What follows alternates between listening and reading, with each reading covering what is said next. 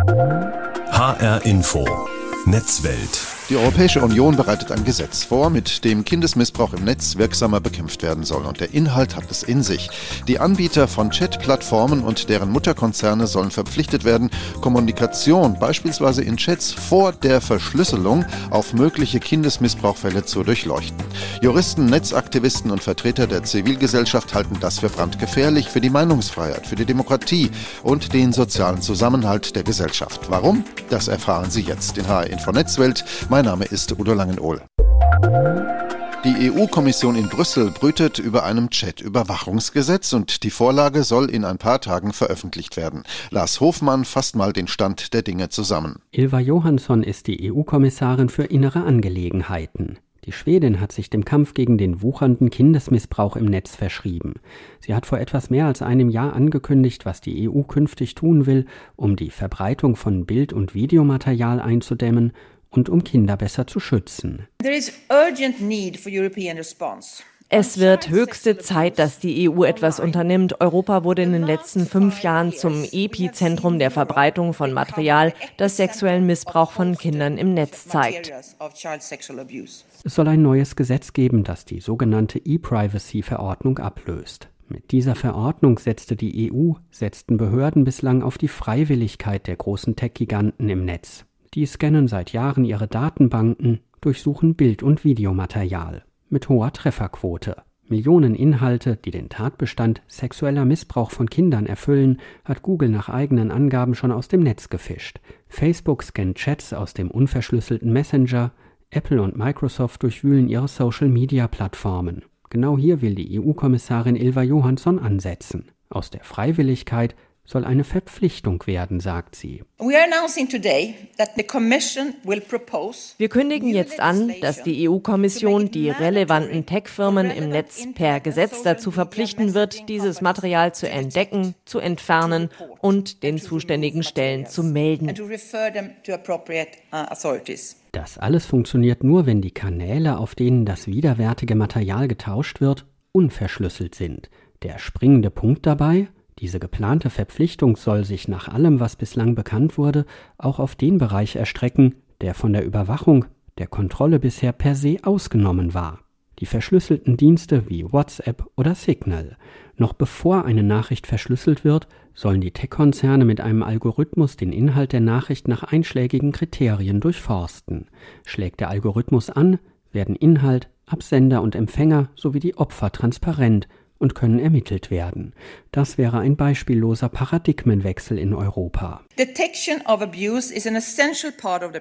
Die Erkennung von Missbrauch ist ein wesentlicher Bestandteil des Prozesses, denn das kann dazu führen, dass die Opfer gerettet werden. Wenn wir das Material bekommen und Europol einschalten, dann beginnen wir mit den Ermittlungen und der Kontrolle und dann sind wir in der Lage, zusammen mit den nationalen Polizeibehörden die missbrauchten Kinder sofort zu identifizieren. Right now. Datenschutz sei auch künftig wichtig, betont Johansson. Aber der Fokus müsse in erster Linie auf dem Schutz der Kinder liegen. Es gehe darum, deren Recht auf physische Unversehrtheit, auf Sicherheit im Internet und auf ihre Privatsphäre zu schützen, sagte sie vor wenigen Wochen der Zeitung Welt am Sonntag.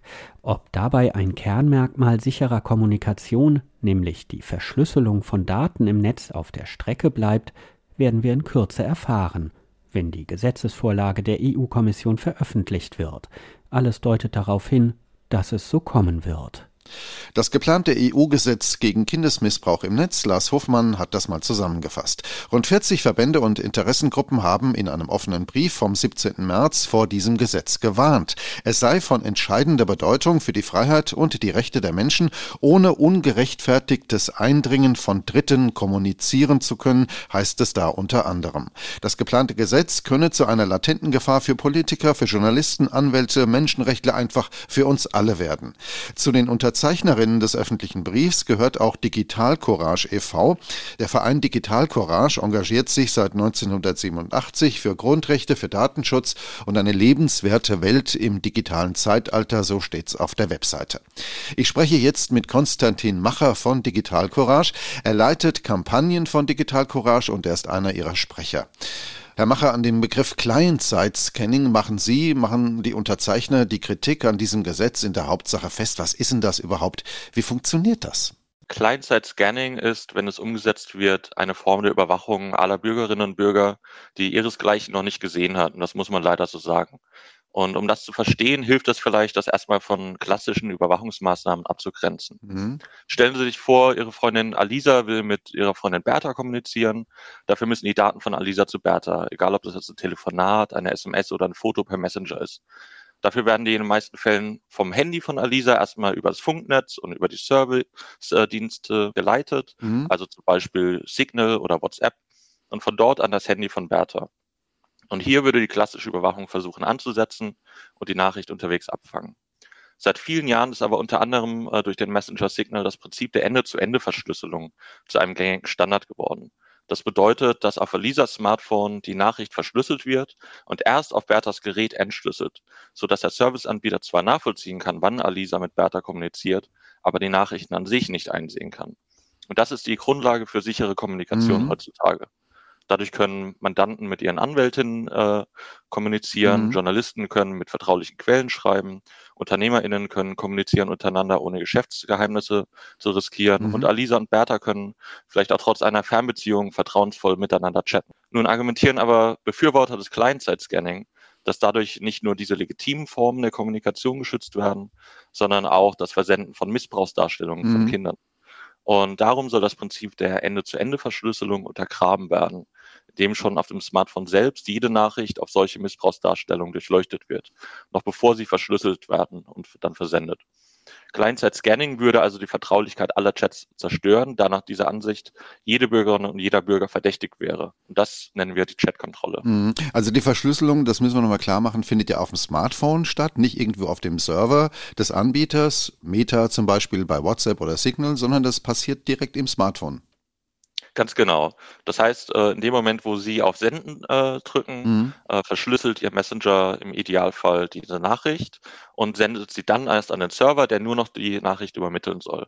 Äh, was jetzt äh, Client-Side-Scanning machen würde, ist das schon auf Ihrem Gerät, hm. in dem Moment, wo Sie auf Versenden drücken, aber noch bevor es verschlüsselt wird, die Nachricht durchsucht wird. Also es hört sich so an, als hätte ich da einen Spion auf meinem Handy oder auf dem Smartphone. Kann man das so sagen?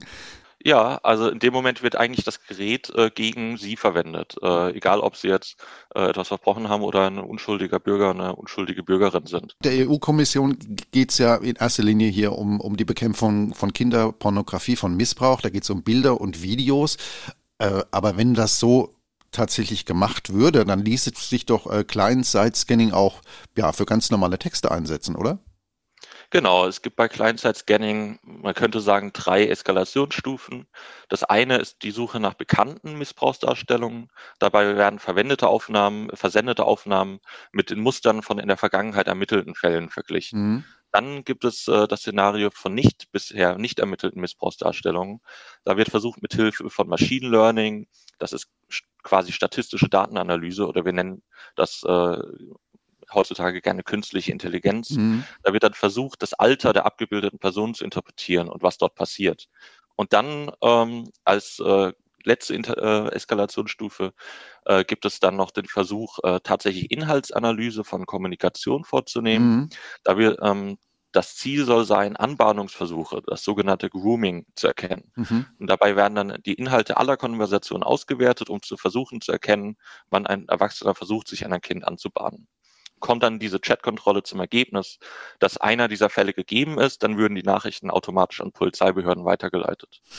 Und ein Problem hier ist nämlich auch, dass der Einsatz äh, solcher staatlich verordneter Überwachungstechnologie auf den Geräten aller Nutzerinnen und Nutzer mhm ähm, und das Filtern der gesamten Kommunikation eine Infrastruktur schafft, technisch, die zur Ausweitung geradezu einlädt. Mhm. Eine Chatkontrolle, die Sie einmal zur Erkennung von Missbrauchsdarstellungen einführen, könnten Sie leicht auf neue Zwecke anwenden. Stellen Sie sich vor äh, zum Thema Hassrede mhm. oder auch politisch unliebsame Inhalte wie äh, in China zensierte Inhalte über das Tiananmen-Massaker.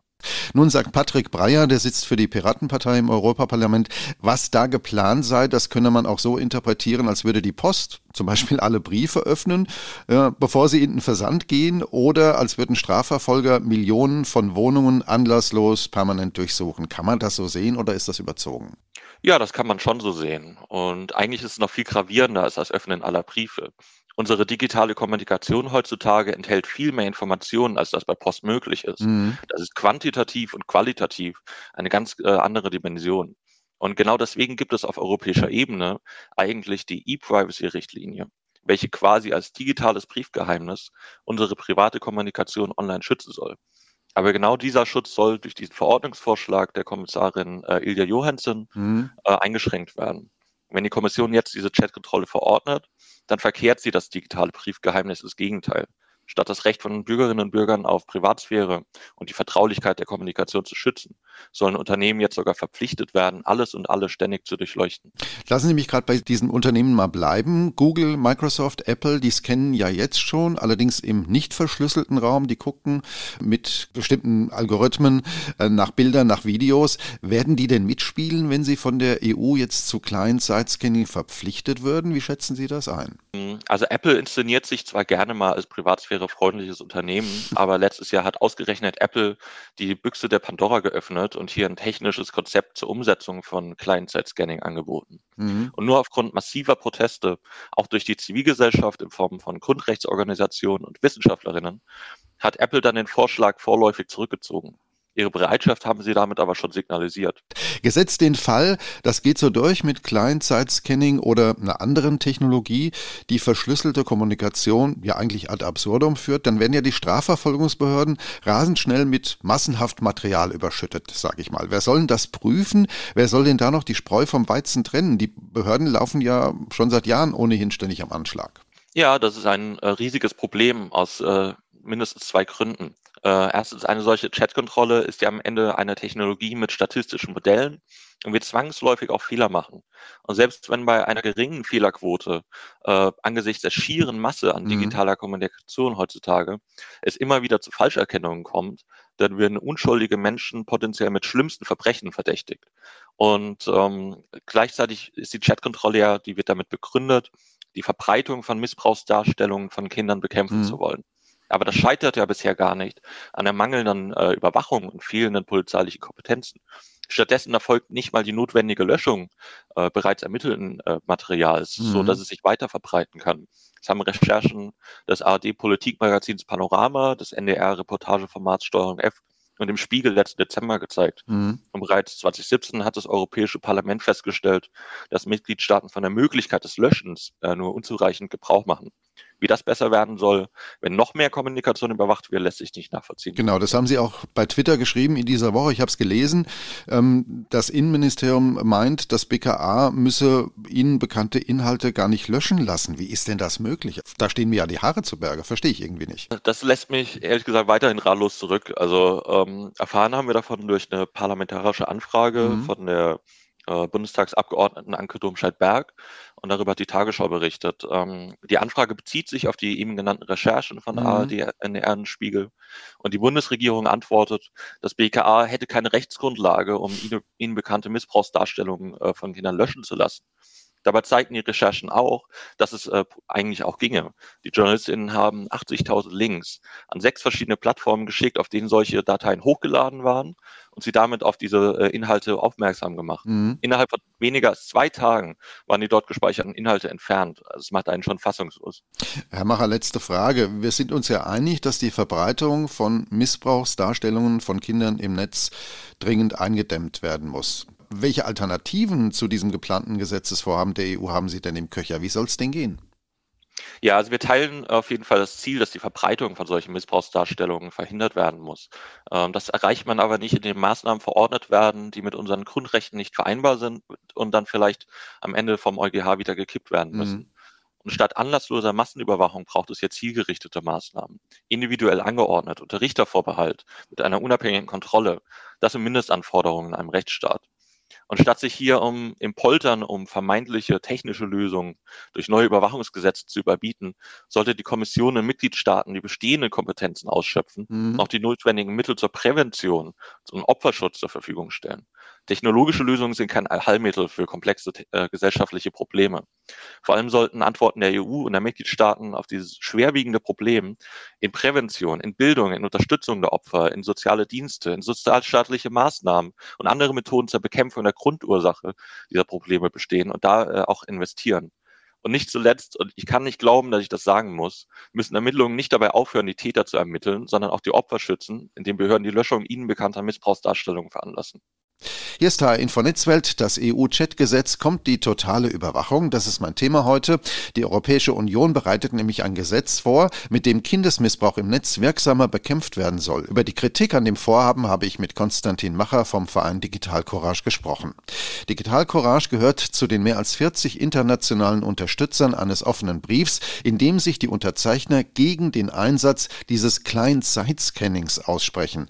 Zu den Unterzeichnern gehört auch der Deutsche Anwalts Rechtsverein und ich rede jetzt mit Christian Solmecke. Er ist Medienrechtsanwalt in Köln. Herr Solmecke, Google hat ja mit einem ganz ähnlichen Verfahren in den vergangenen Jahren Millionen Treffer gelandet und hat massenhaft Kindesmissbrauch der mit Bild- und Videomaterial dokumentiert wurde, den Strafverfolgungsbehörden melden können. Das ist ja eigentlich eine tolle Sache. Darüber sollte man doch froh sein, oder? Tatsächlich existieren auch schon jetzt rechtliche Möglichkeiten einer freiwilligen Chatkontrolle. Diese nutzen bisher vor allen Dingen unverschlüsselte US-Dienste wie Google und Meta. Und das neue Gesetz würde jetzt aber im Gegensatz dazu möglicherweise alle Anbieter verpflichten, auch verschlüsselte Nachrichten zu überwachen. Das war so bislang jedenfalls nicht der Fall.